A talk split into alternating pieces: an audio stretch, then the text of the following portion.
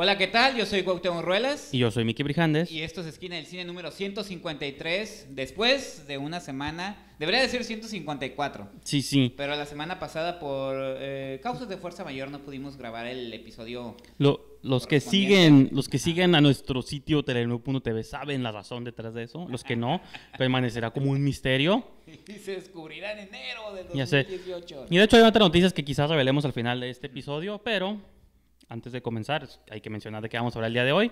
Eh, de hecho traemos un poco atrasada la película Sí. con la que vamos a abrir, que es este documental que se De hecho, estrenó. las dos primeras. Ah, de hecho, sí. sí. Ajá, Sí. Una fue como de hace dos semanas, una de una, y este es el estreno de, de este fin. Eh, se trata de eh, Jim and Andy, Ajá. The Great Beyond, y lo tiene un subtítulo bien grande, o como me con- el contrato decía que mencionara a Tony Clifton algo así, de Chris Smith, que es este documental de Netflix este, sobre el making of de Hombre en la Luna con Jim Carrey, pero bueno, ahorita vamos a entrar en detalle. También tú vas a hablar un poquito, yo no tuve chance de verla, pero de The Square, The Square, que De fue la Ruben ganadora Östlund, sí. de la Palma de Oro en el pasado Festival de Cannes. Ujú, que se estrenó en Tijuana en unos cines, luego va a estar en otros, ahorita también vamos a hablar más de eso. Y finalmente, pues el que sí fue estreno de fin de semana, estreno mexicano, el que estreno que yo fui a ver, ante sorpresa de todos. A mí llamó la atención por estos elementos fantásticos y se trata nada más y nada menos que Camino a Marte de Humberto Hinojosa. Así que pues eso va a ser la cartelera del día de hoy aquí en Esquina del Cine. Comenzamos. Antes de comenzar,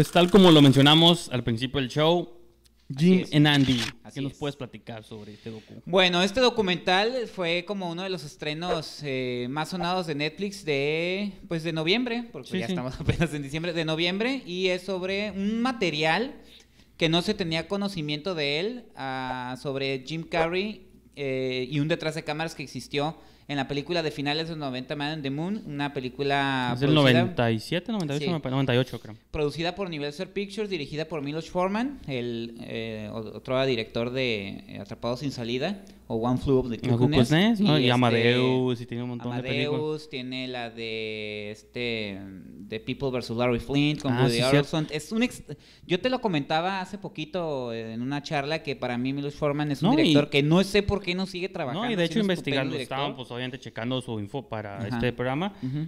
Y esta fue su penúltima película, Sí. luego hizo Los Fantasmas de Goya Ajá, y ya. con Natalie Portman. Y es su última película hace como 10 años, poquito más, Sí, poquito menos. Entonces, pues Un, para una... un director ganador del Oscar. Sí, sí, y como dices tú, tiene varios clásicos en su De hecho, si te pones a buscar, historia. son títulos muy, muy, muy importantes. Entonces, esta película surgió en el 97 con Jim Carrey en esta faceta eh, que él está viviendo una especie de proceso, como ustedes bien saben. Digo, los millennials a lo mejor ya no, pero nuestra generación, Jim Carrey era como el, el gran comediante, ¿no? Este es como el, el que sale en Kikas, ¿no? Ajá, sí, sí, sí. El que sale en Kikas de Capitán, ¿qué? ¿Stripes? O algo así, no, ¿no? me acuerdo. pero- Flags and Stripes o algo así.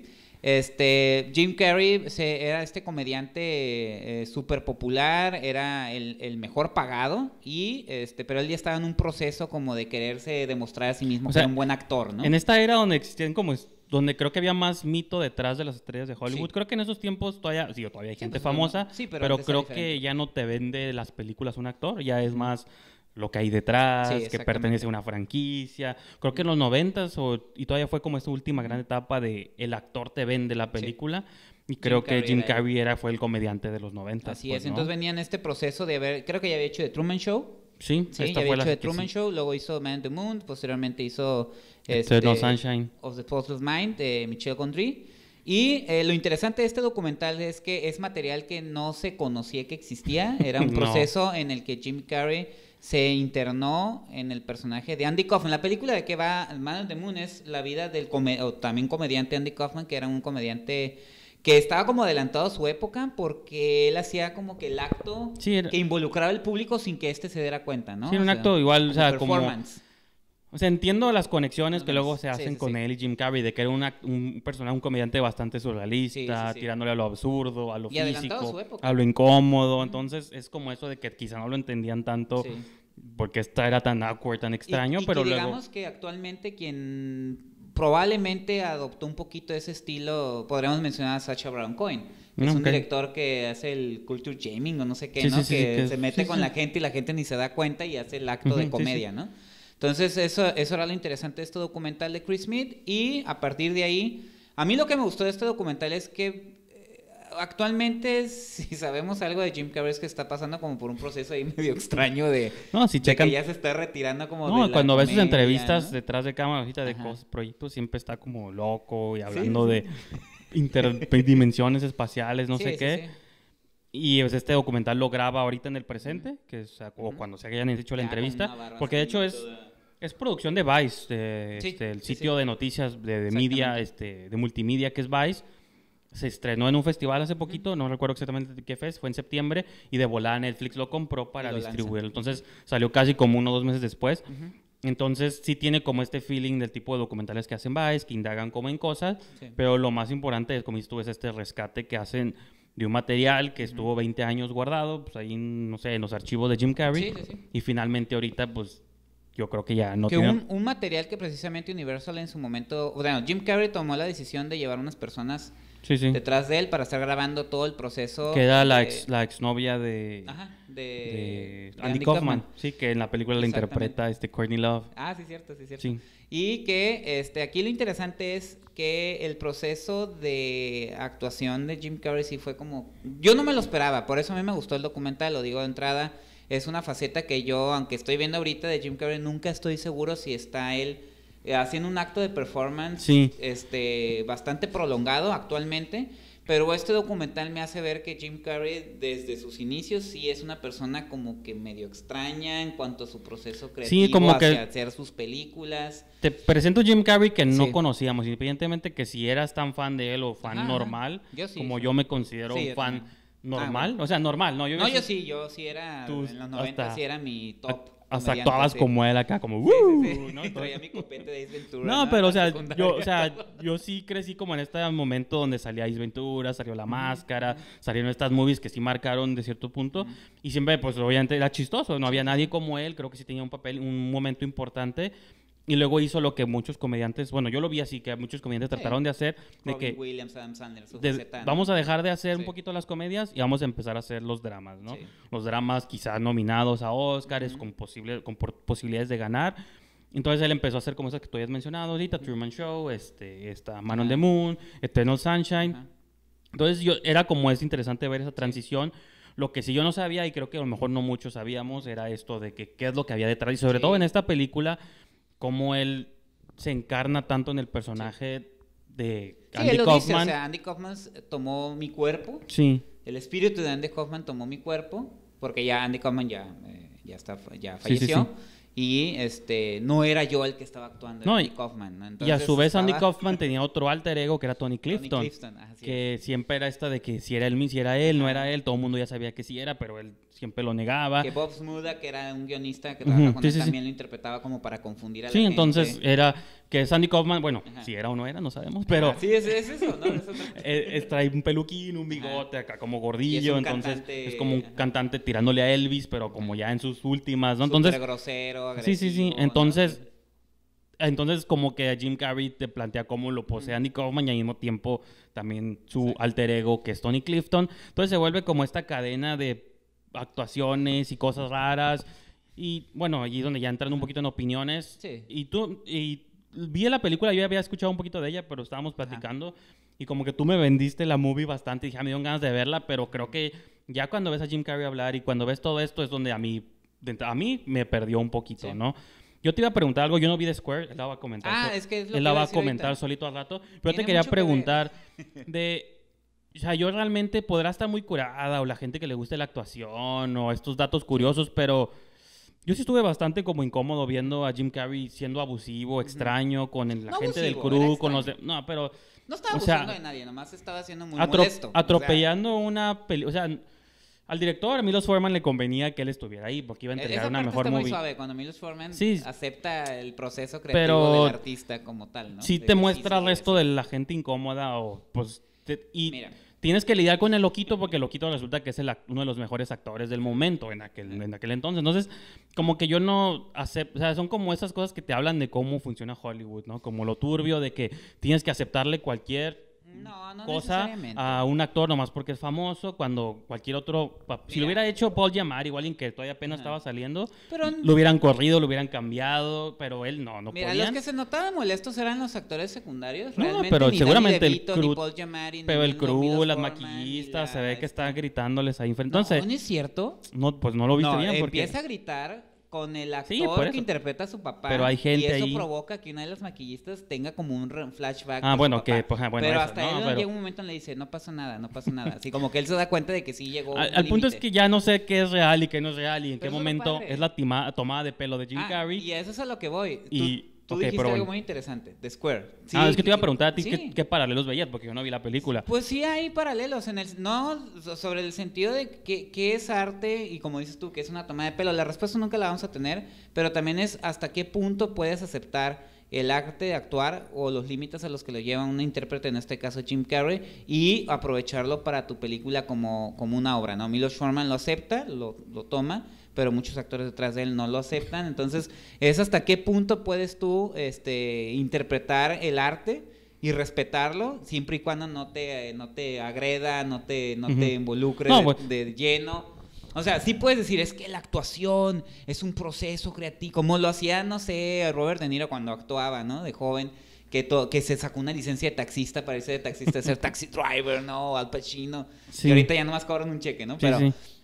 Esos procesos creativos, ¿qué, qué tan valiosos son dependiendo el, el- el punto de vista de, de- de que lo estés tomando? O sea, tal vez Jim Carrey sentía que era la manera, bueno, él está casado con la idea de que Andy Kaufman lo poseyó y, y así tenía que actuar, y qué tanto lo tenías que aceptar como un proceso creativo de un artista que realmente se estaba entregando a la película. Porque Ujú. a lo mejor si dices tú, estaba como un asshole eh, comportándose, pero realmente el vato estaba en pos de la producción porque él creía que era la manera correcta en la que le iban a hacer un homenaje al personaje e incluso cuando Milos Forman le, le habla y le dice ya no aguanto ni a Andy ni a Tony Clifton Jim Carrey le dice pues córrelos y yo los imito ¿no? y Sí, Milos sí. Forman no no no Sí entiendo que a lo mejor hay, hay gente que al, a lo que le, al que le puede molestar. Incluso en la película dicen, ¿por qué no se conocían estos documentos?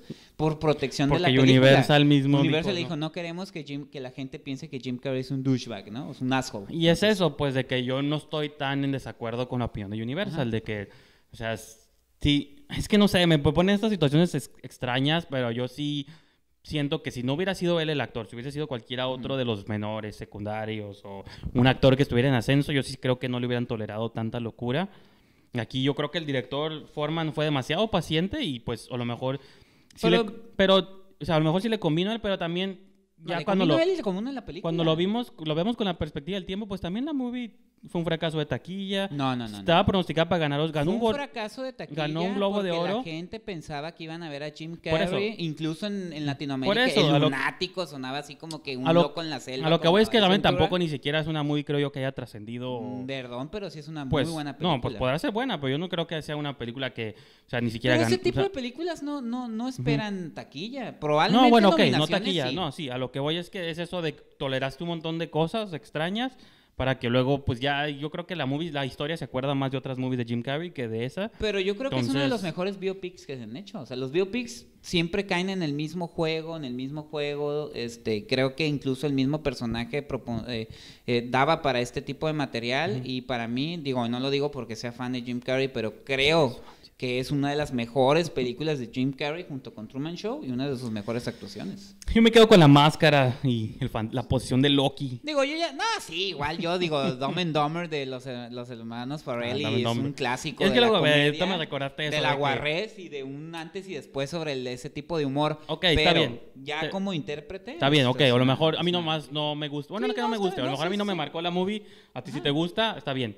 No, no, no, lo que digo es que el donde- documental funciona donde para como ver este tipo ahí de... me de- pierdes en estas locuras de que él Ajá. tuvo una cita con una gitana y le dijo, Ah, bueno, no, sí, yo tampoco creo en tú esas vas cosas. a tener tres éxitos y que de, le volaba, le dieron el papel de Ace Ventura, de No, no, la no, máscara. digo, no, si nos vamos a cuestiones una pareja de digo, idiotas. Y No, no, no. ya no le compro de que el- todo esté predestinado y luego No, no, pero ese es su punto. de- o sea, es como cuando vemos también a artistas. o o cuando sea, dicen, no sé si actuar como yo, actuar como Jesús. Una cosa es ellos como personas y otra es las interpretaciones que hacen. Por decir, o sea, también él es una persona que no cree en las vacunas y cosas que yo no por eso. No creo yo tampoco en, las, en, el, en el tarot y en la lectura Ah, sí, por de eso. manos y eso. Jodorowsky, pero- su psicomagia. Ajá, o sea, a mí Jodorowsky se me hace una persona como eh, muy inteligente, pero ese tipo de cosillas pues yo no las comparto, pero funcionan para el tipo de material que Jodorowsky hace. Pues ¿Sí me explico? Y ahí hay congruencia. En el caso de Jim Carrey, pues está loco. O sea, realmente está loco. No sé si es un performance, pero bueno, el tener un performance Es que tan, sí es. tan prolongado. Bueno, es pero que también sí es, y a mí es lo que no me, es lo que no me gusta, es donde me pierde a mí. Ah, y hablando entonces- específicamente de este documental, es donde yo pasé una hora y media viendo un loquito hablar frente a la cámara y es donde yo ya dije, ah, que pues... No, No, sí, no, y es lo que no me gustó. Está hablando de esta movie en específico, más no Ajá. estoy negando que el fenómeno que hubo detrás, que la idea de que se haya documentado algo, Ajá. porque el mero valor histórico yo siempre he sido como Sí, eh, defensor de la historia. Sí. Siempre es importante documentar todo porque no sabes, a lo mejor ahorita no pasa nada, pero 20 años después, 30 años después, ese material puede trascender, que fue lo que pasó aquí. Esta movie se, se armó.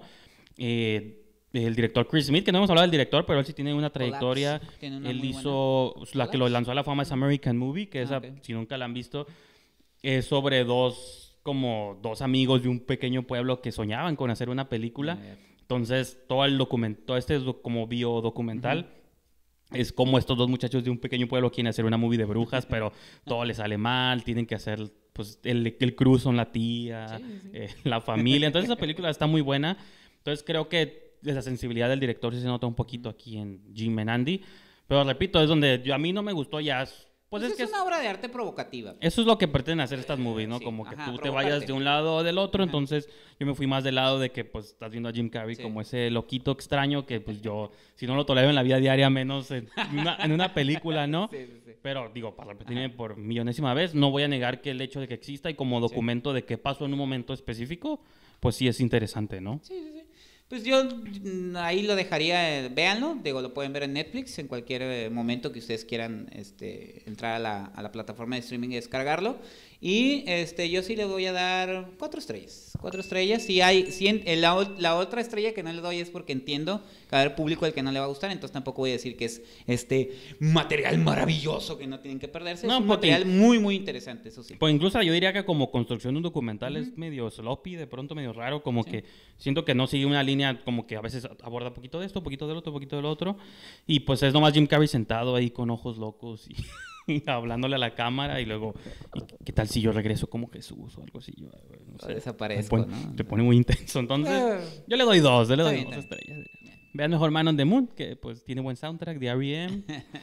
en el video que no sale, ¿no? Bueno, pues... bueno, la ventaja es que la pueden ver en Netflix en el momento que Y se les quieran. aburre, Si a la la quitan. no les gusta, la quitan Y se ya. pueden a ver Stranger Things o algo ahí. Nah, no, mejor Dark. Bueno, después Oh. hablamos de eso. Punisher, ¿no? Ándale.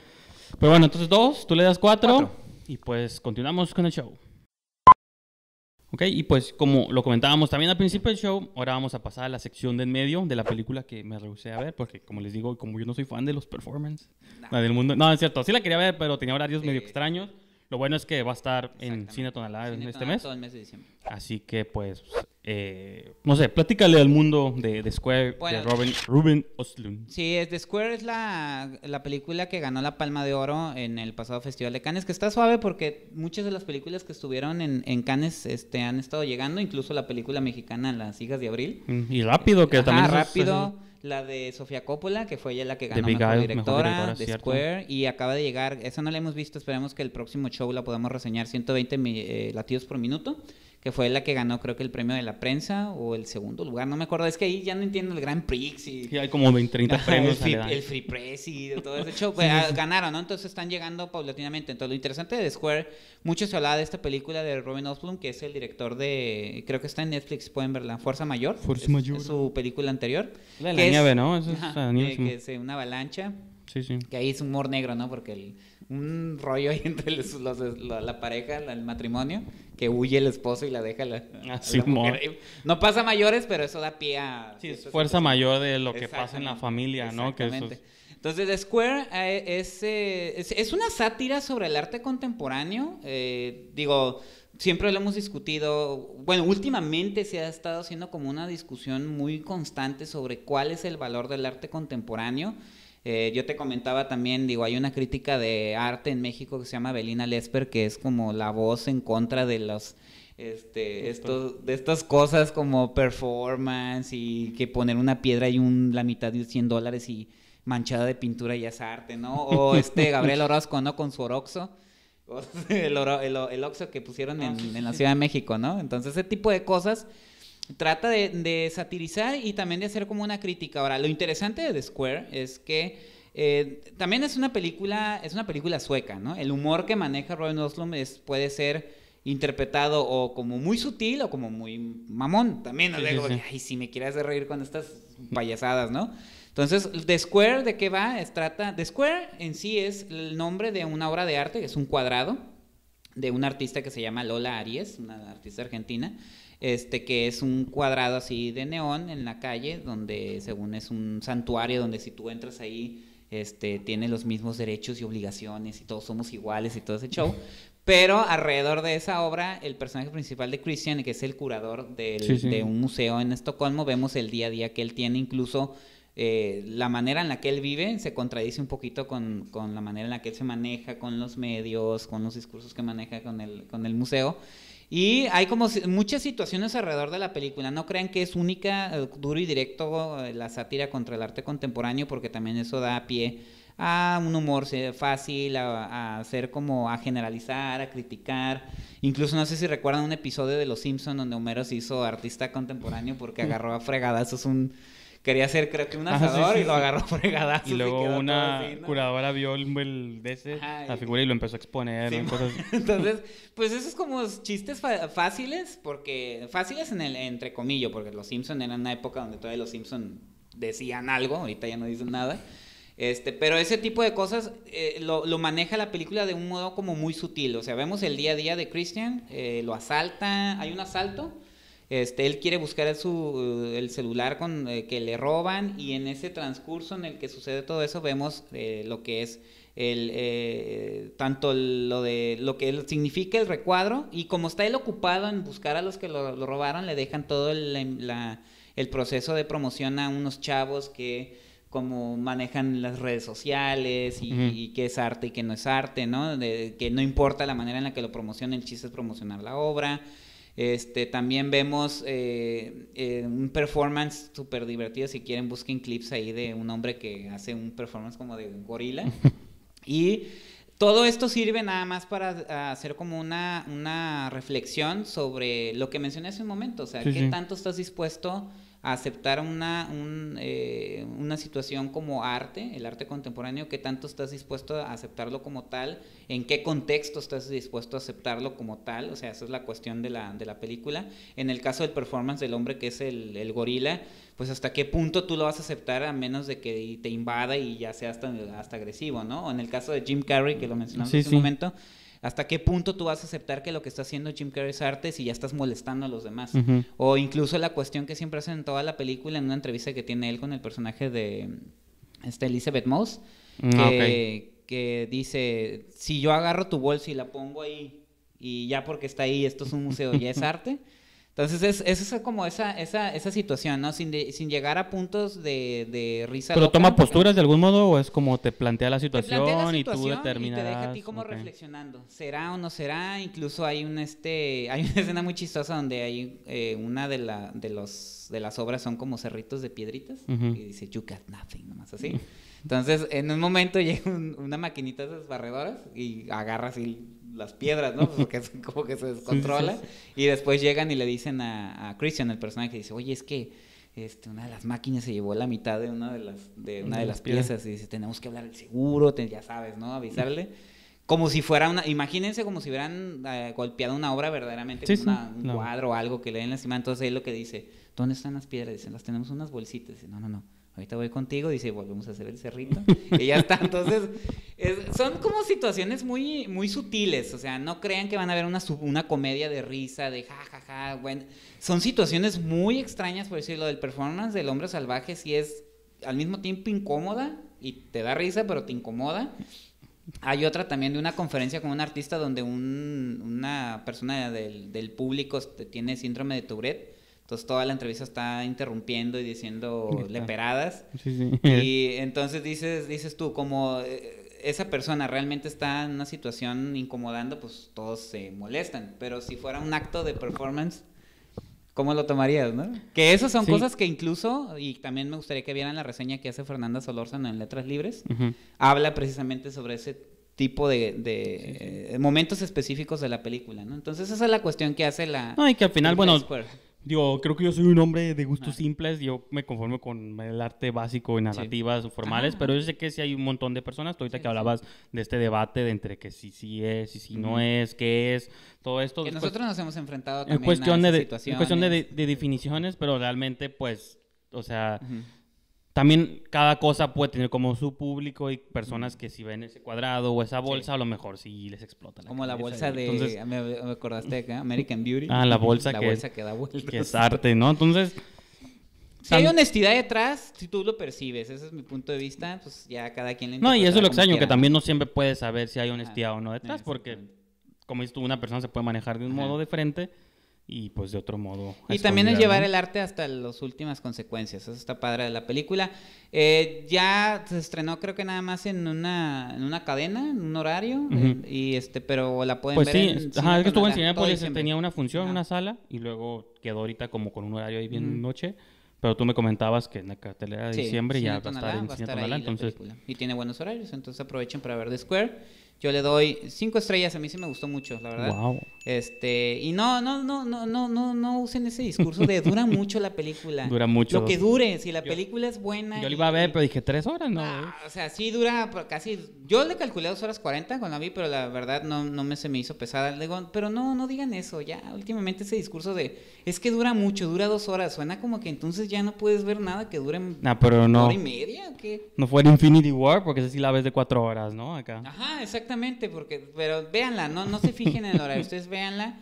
También entiendo, no puede ser para todos los públicos. He escuchado, este, incluso críticos, incluso público que dicen, pues a mí no me gustó, no, no, no, se me hizo muy, muy pretenciosa. Incluso pueden eh, parecer este jueguito como que, ay, sí, película pretenciosa, Sí, según sí. se está riendo del arte contemporáneo. Pero dense una oportunidad, como el arte lo dice. Y es lo que mencionábamos hace rato con Jim Carrey. A veces el arte tiene que provocarte y tiene que sacarte de tu área de confort. No estés siempre diciendo que las películas de superhéroes son las únicas buenas. Pues el único que ves, pues obviamente No, va a ser lo único bueno. Entonces, Y eso traten de ver otras cosas. eso aplica también a Camino a Marte, ¿no? Exactamente. Eso da pie. Fíjense cómo todas las películas se van conectando. Qué bueno que lo menciona porque yo también iba, iba a mencionar eso. Entonces, Entonces, ¿ya le hice tu calificación? ¿Cuál Sí, cinco, ¿Cinco yo, estrellas? De mi, de mi parte, le doy cinco estrellas. Es una muy buena película y qué bueno que llegó pronto a cartelera Yo, yo comercial. le doy un cuadrado porque no la he visto, pero quizás las próximas semanas, si lo veo, pues ya les comento qué me pareció. Pero bueno, continuamos con el show. Pues ahora sí, llegamos al estreno del fin de semana, de esta semana, la semana pasada. Hoy es miércoles, sí la vimos los dos ya. que por cierto estoy emocionado porque, bueno, para cuando ustedes vean este video, que es miércoles, mañana se estrena el nuevo trailer de Jurassic World. Fallen Kingdom. Ya mandaron un teaser, ya lo pueden ver. Sí, está el teaser como de 10, Sí. 5 segundos, pero... 10 segundos. Sí, 10 segundos, pero mañana sale el... El trailer. El de Ay, dos esta- minutos, Esta, me- moda de hacer el avance, del No importa, avance, yo- del avance. Si tiene dinosaurios, yo lo compro. Pero bueno, Camino a. Marte no tiene dinosaurios, tiene marcianos. No. Bueno, Un planeta llamado. ¿Cómo? Este, bueno, ya. no me acuerdo. ¿De qué va? ¿De qué va? pero todos quieren llegar a Balandra. Bueno, el punto es... Vamos a hablar de Camino a, Marte, Camino a Marte, perdón, de Humberto Hinojosa. Ujú. Una película mexicana. Una película mexicana protagonizada por eh, Luis Gerardo Méndez, que es como el chico del momento. Ajá. Camila Sodi y Tesaía. Hay otros personajes secundarios, terciarios, No, pero, pero son ellos tres. el núcleo son ellos Ajá. tres. Y pues la premisa básica, no sé si quieres que la cuentes tú la cuento yo. No. Yo la tengo un poco más fresca, la acabo de ver apenas. Este es Tesaía está enferma en un hospital, al parecer aquí en Tijuana, creo que nunca se ve explícitamente, pero sí, sí, son sí, están en Tijuana. O sea. está aquí en Tijuana, entonces su amiga Camila Sodi va por ella, Ujú. se escapan y como que ella tiene quizá un último gran deseo de Ujú. ir a... Ah, es que va- bueno, es que son diferentes vertientes, así de, así de impresionante la película. Está, Uy. abre con un huracán, va a haber un gran huracán, el más Mark. importante en la historia de la humanidad, que va a arrasar con un montón de cosas y tiene la casualidad que va a pasar por Baja California Sur. Entonces, pues la idea como de este viaje es ir ahí, no sabría por qué van a ir ahí si saben que va a ser el huracán, pero bueno, eso es... Pues porque Tienes que comprar ese plot- está tienes que comprar ese plot point. Ah, no, sí, pero- Desahuciada. Ajá, sí. Y su Pero la amiga no sabe. No, pero Hasta el final lo descubre. Que es una de las tantas incongruencias que No, tiene sí, la película, sí. pero bueno. incongruencias, a mí, digo, me gustó cosas, otras Miles no, ahorita vamos a hablar de ellas. Pero en el camino, pues se encuentran con este chico que es Luis Gerardo Méndez, que es un motociclista que en algún punto extraño de la noche es abducido por aliens, o eso te dan a entender. Me pega una luz, eh. Le pega una luz, es abducido, regresa acá como sin saber nada. Y cuando se encuentra con esas tres chicas, que en medio de su road trip, pues él les va platicando Dos que es chicas, dijiste tres chicas. Dije dos, bueno, dos chicas. Les empieza a platicar que es una, que es un marciano. Bueno, es un- no me acuerdo ni el nombre del él de alienígena ni de qué planeta ¿De qué viene. planeta viene, sí. Pero ellas le ponen Mark y resulta que es como una especie de E.T. pues que viene aquí porque está el huracán y pues él nomás va a asegurarse como de que se lleve a cabo. No sé, repito, tiene un- cosas que sí están bastante confusas en el plot. Pero por encima de eso, creo que fue una movie que yo disfruté bastante. No sé tú qué.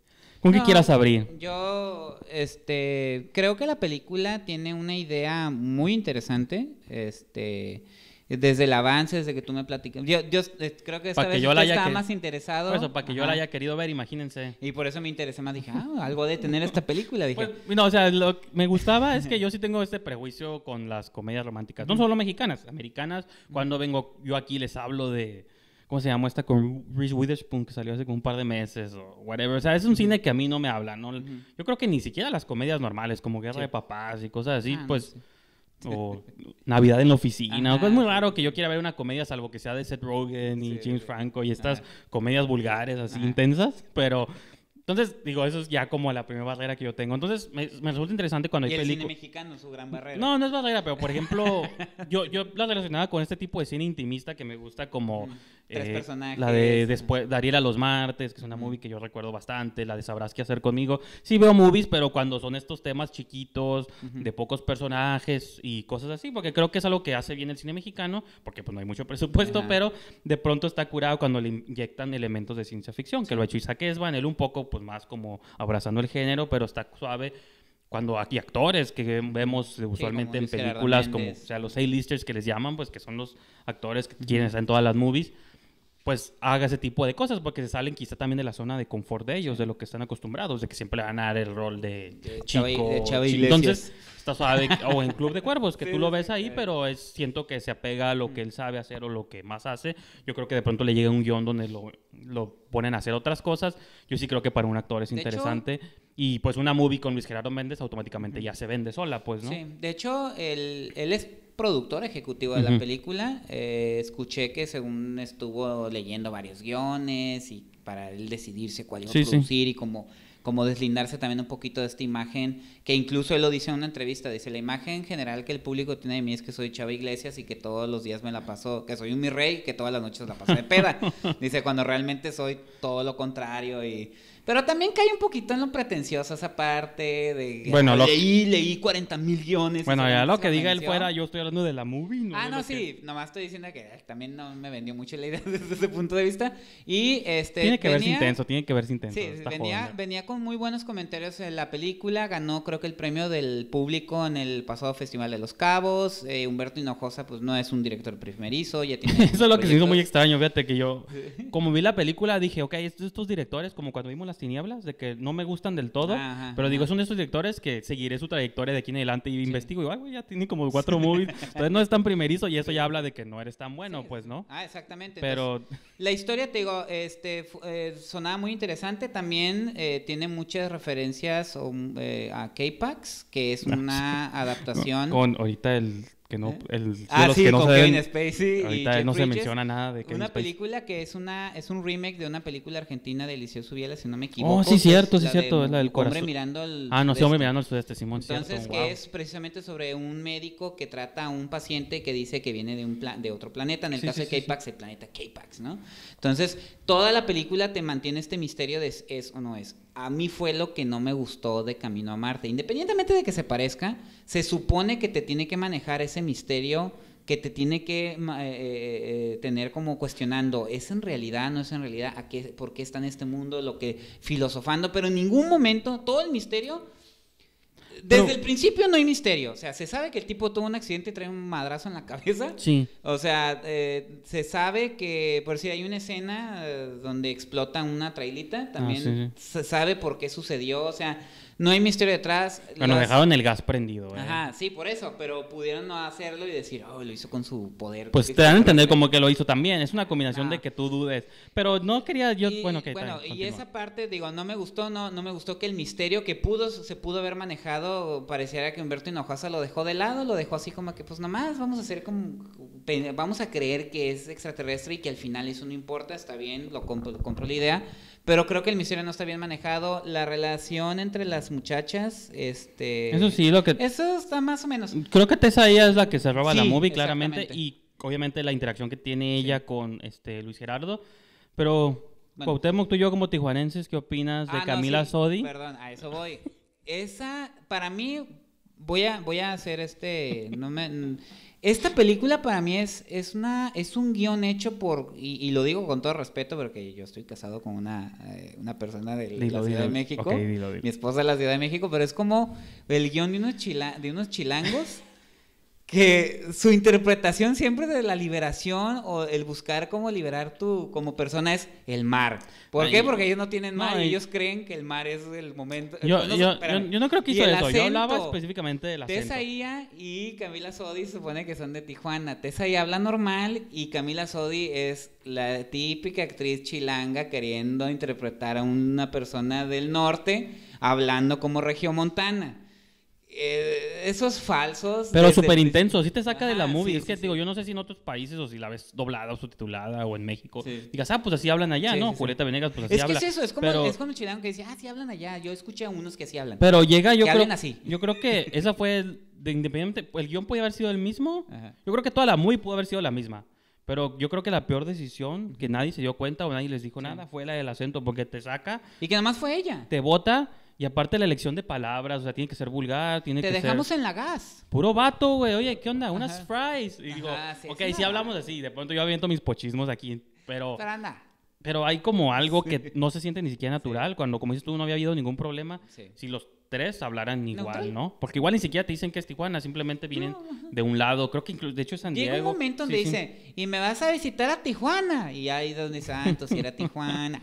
Pero bueno, sí. eso. Y otra cosa, u- u- creo, digo, los que nos han seguido en Esquina del Cine, ustedes saben que a pesar de que Luis Gerardo Méndez es un actor que es muy criticado, que no les gustan sus proyectos, yo no tengo ningún problema con Luis Gerardo Méndez. Yo disfruto mucho Club de Cuervos, una de mis series favoritas. Pero creo que aquí me dejó Aquí está mucho- bien, está No, bien, está perdón, bien, está no, normal. no, no. está- Yo sí lo compré a él. No, yo ya me quedó claro, o son dos cosas, o Luis Gerardo Méndez es un muy mal actor, o Humberto Hinojosa es muy mal director. Yo creo que es una combinación de las dos cosas. yo, yo diría que la segunda. ¿Sí? Yo creo que más, porque, bueno, No, porque Luis Gerardo Méndez luego tiene este, es- piensa él que por abrir la boca ya está intenciando. y por ejemplo, el fin de semana como... Entonces como que ah, son como que ya este tics ahí bien raros. Pues, pues, bueno, eso puede ser una combinación, porque también este, yo te estaba comentando que estaba viendo cuando investigué acá sobre este, Humberto Hinojosa, vi su película anterior, que Sí, es esta de- Paraíso Perdido. O sea, estoy- como que es de este director que me está causando sentimientos encontrados, porque creo que aborda proyectos interesantes. La pasada es más como un thriller de horror sí, en sí. una isla de supervivencia. Ujú. Yo creo que tiene también elementos muy curadas, pero hay algo como que no Es que termina de las ideas son buenas, pero los guiones son malos. Me las direcciones No he visto malas. sus otras dos anteriores movies, pero creo que sí está tratando de hacer I otro Hate tipo Love de... también es malita. Eso ¿eh? no, no la... Sí. ¿Esas no las he visto? Digo, la de Paraíso, y fíjate que Paraíso Perdido me había llamado la atención originalmente, pero no sé qué pasó y nunca la vi. Porque, repito, me gusta que de pronto traten de, de abordar narrativas que se Pero ¿de qué sirve si no las explotas? Pero bueno, eso es, es lo- como Verónica. Y creo que las dos, bueno, Verónica... Qué padre que el terror, el, el- el thriller psicológico y que bla, bla, bla, pero a la hora de, a- del, del resultado final No, es yo- un desperdicio yo- de recursos y yo, de ideas yo sí pondría a Verónica brutal. por encima de estas dos películas, bueno, y en- específicamente de esta, creo que ya desde que la foto es en blanco y negro, creo que trató, trató- trató de hacer otras cosas, perdón, pero lo que me di cuenta en, en común entre Paraíso Perdido y Camino a Marte es que los personajes no tienen carnita, pues no... Como que tienen que hacer cosas, pero nunca está como muy claro qué tienen que hacer. Y si más lo hacen, lo interpretan actores que a lo mejor no son tan buenos, que, bueno, Camila Sodi creo que nunca la he visto en una película, sé que tiene muchas Sí, cosas, sí. pero yo no la he, no he visto proyectos Pues clara- defiende, ¿no? claramente de Nunca ha ella. que, ella la guau. recuerdo de después de Lucía, que Ella es está muy curada, buena. pero... Sí, ella es muy buena. Y aquí también creo que ella pues es el núcleo emocional de la movie, que es la que está enferma y a mí me su- queda claro que Tessa Ia no importa que la esté dirigiendo o- Ujú. o alguien que a lo mejor es malo para dirección de actores, creo que Tessa es muy talentosa y, me- y la he visto en, en papeles muy distintos y en todos sí he comprado la idea. Incluso recuerdo haberla visto en la de los muertos, que Ah, no cierto. sabía yo si era ella. O sea, yo decía, ¿es Tessa Ia? ¿Y si es Tessa Ia? O sea, porque sí, sí, era sí, una interpretación totalmente distinta a lo que yo había visto de ella. Igual en, en este en Camino a Marte creo que ella es lo que lo que es lo rescatable de toda la película, es muy buena actriz. Camila Sodi eh, se defiende y Luis Gerardo Méndez, la verdad a mí me decepcionó mucho en esta película, mucho mucho mucho. O sea, no sé qué estaba pretendiendo hacer. Su eh, no hay, fíjate, no ayuda ni la dirección. No ayuda ni su actuación y no ayuda ni el guion. Tiene unos diálogos tan estúpidos. O sea, que dices tú, neta, ¿eso es filosofar para ustedes? ¿O por qué están juntos si ya son mayores? O... Cosas, son detalles que tienes que... Es que bueno, es que... No, No, sé. y aparte, nomás, una cosa más. perfecto. La película es sumamente aburrida. Claro que es no. aburridísima. A la Ahí mitad sí, no, está no. pasando nada. Sí está, pues, pues es el viaje nomás, van a buscar balandra y lo van a llevar al marcianito. Bueno, pues está bien ya. No, ok, es donde ya yo sí difiero bastante. Como en cuestiones, es que no sé, yo lo he dicho muchas veces y no sé, no voy a citar nombres ni títulos en específico, Ujú. pero usted sabe y quizá ustedes sepan, los que me hayan oído hablar de películas, de que a veces sí le perdono mucho a unas movies ciertas cosas si encima de todo la experiencia me gusta y la disfruté. Creo que es una película que todo el camino, todo el viaje, la foto a mí se me hace muy curada y el sound, el score que lo hizo el hijo de Patty Chapoy lo que estaba Ah, no, descubriendo. pero el no, Patty pero el soundtrack, el score, es- perdón, está muy curada, tiene El como hijo de hints Chapoy es un gran músico. de Stranger tiene ba- Things, sí, sí, esta- Motel. Esa. pero pues yo no conozco su Sí. carrera como banda, pero Ajá. se me hace curada que o sea, el score sí tiene como estas intenciones de sonar como más sci-fi espacial americano y tiene como digo tiene como hay hints de Stranger Things incluso no más el score el soundtrack la elección fuera de Zoe creo que tiene buenas buenos tracks entonces sí porque yo sí, ya, ya- ya, salieron sus los- gustos personales. Sí, sí, sí. Nunca hablamos de música, pero un día vamos a hacer una esquina del cine dedicada a la música. Este, pero no, se me refiero que creo que hasta en ese aspecto sí tiene, me recuerda también como a los primeros proyectos de Gerardo Naranjo, como este y su crew que tenía antes en aquel entonces, de que pues es un cine que cuando lo ves comparado con otras cosas, a lo mejor no está muy pulido en muchas áreas, pero yo creo que en general la experiencia y el hecho de que esté tratando de hacer algo nuevo, eh, pues sí se me hace diferente y creo que más que también una movie no nomás es historia, también son visuales y yo creo que aunque los visuales son muy simples, pues estás viendo sí la baja y todos los paisajes, los desiertos y un caballito ahí andando en cámara lenta, pero Ah, yo creo está bien, chava. Es pero que- yo creo, no, es que lo que tú consideras que chafa a mí se me hace muy interesante porque creo que es algo como, no, voy, no obviamente no voy decir fresco porque ya se ha visto muchas veces, tú ya mencionaste como tres referencias que está copiando, hasta ahí ti me No, no, mencionado yo no tú, ¿no? copiando, O sea, está padre Bueno, pero... que este tipo de ideas sean Incluso Paul, la de... Sí, sí. Ah, sí, lo haciendo de caro hace rato. Simon Pegg y eh, Nick Frost, Pero- de este extraterrestre que se encuentra En lugar de marciano, en lugar de marciano CGI es Luis Gerardo Méndez. ¿no? Ajá, sí, o sea, tiene ese- esas referencias. No, no, es- eso es, eso es lo padre, o sea, cómo, cómo tomar esas ideas, trasladarlas a nuestro contexto, Ujú. pero eso no funciona. Y, y- y es. Ah, y otra cosa que sí quiero mencionar. Por ahí están, eh, bueno, reclaman mucho de que el cine mexicano, que con esas propuestas, por eso no le llegan al público. No generalicen, o sea, está bien. A lo mejor esta es una película que falló como ha fallado otras comedias. eh, bueno, esto no es comedia, perdón. Como han fallado algunas comedias románticas. Pero así como somos, eh, estamos dispuestos a hablar mal de estas películas que de algún modo son fallidas, porque le ha ido mal a la película, incluso este, en comentarios. Pues no olvidemos que el cine mexicano le ha apostado a otras cosas. O sea, está Verónica, que también muy fallida, pero está Vuelven, de Isa López, que nadie, que nadie peló aquí. En Tijuana, o sea, está La Habitación, que también Ya, es eh, se olvidan movie. de esa antología. No, pues las tinieblas, maquinaria las tinieblas, panamericana que está nunca la tuvo. región salvaje. Creo que maquinaria nunca tuvo corrida comercial aquí en Tijuana. ¿o? ¿Maquinaria? ¿En Tijuana? Sí? Sí, sí, sí, tuvo Ok. corrida comercial y después tuvo en Tonalá o La Región Salvaje o incluso si quieren hablar de cine comercial, pues está la obra de Manolo Caro, Sí, es que, está Catalina por Aguilar ejemplo- Mastreta, o sea, no, no, no, no digan que que el público, eh, que, eso, que ese es el cine mexicano. Pues es uno que falló, como han fallado muchas, pero también, así como nos damos la tarea de ir a ver esas supuestas Pero no ven las otras, ¿no? Esas películas malas mexicanas, y entre comillas, porque pues igual a ti te puede gustar Camino a Marte y recomendarla. Por eso, sí. eh, Y a lo que voy es Ajá, eso, de que, por ejemplo, una, las comedias estas, como la que viste hace poquito de Mariana Treviño, de Ah, Como sí. O sea, son, no, son películas que, Me dio calosfríos. que yo digo, aunque no las vea yo, van a tener su éxito en taquilla, ¿no? Les va a Sí, ir más o menos No, de bien. hecho le fue muy bien. O sea, son esas películas que les, o las de Marta y Gareda, son movies que aunque yo no las vea, o, o sea, les va a ir más o menos bien Sí. en taquilla. A mí me intrigan las otras propuestas, las que eh, van a, o sea, del cine hollywoodense sí consumo pues todo porque me gusta, me gustan sus efectos, me gusta su ficción, pues es lo que hacen bien. Pero aquí en México a mí sí me gusta cuando, o sea, todas las que han salido de género, de ciencia ficción, vuelven. Yo sí trato de verlas porque eso es lo que a mí me resulta inter- interesante. Y sí puede haber unas más fallidas que otras, o sea, estamos hablando también de masters como Amat de Escalante, Sí, claro. Pues Humberto Hinojosa le falta y Pues sí, si sí, es sí, que lo tiene, si no lo tiene, pues no lo tiene, pero aún así sigo apreciando que sean dos diferentes directores que estén tratando de abordar la ciencia ficción desde sus trincheras, desde los temas que les preocupan, o a lo mejor si es uno más de niño rico y el otro es más como una cuestión muy Social. intensa, muy social, muy perturbadora.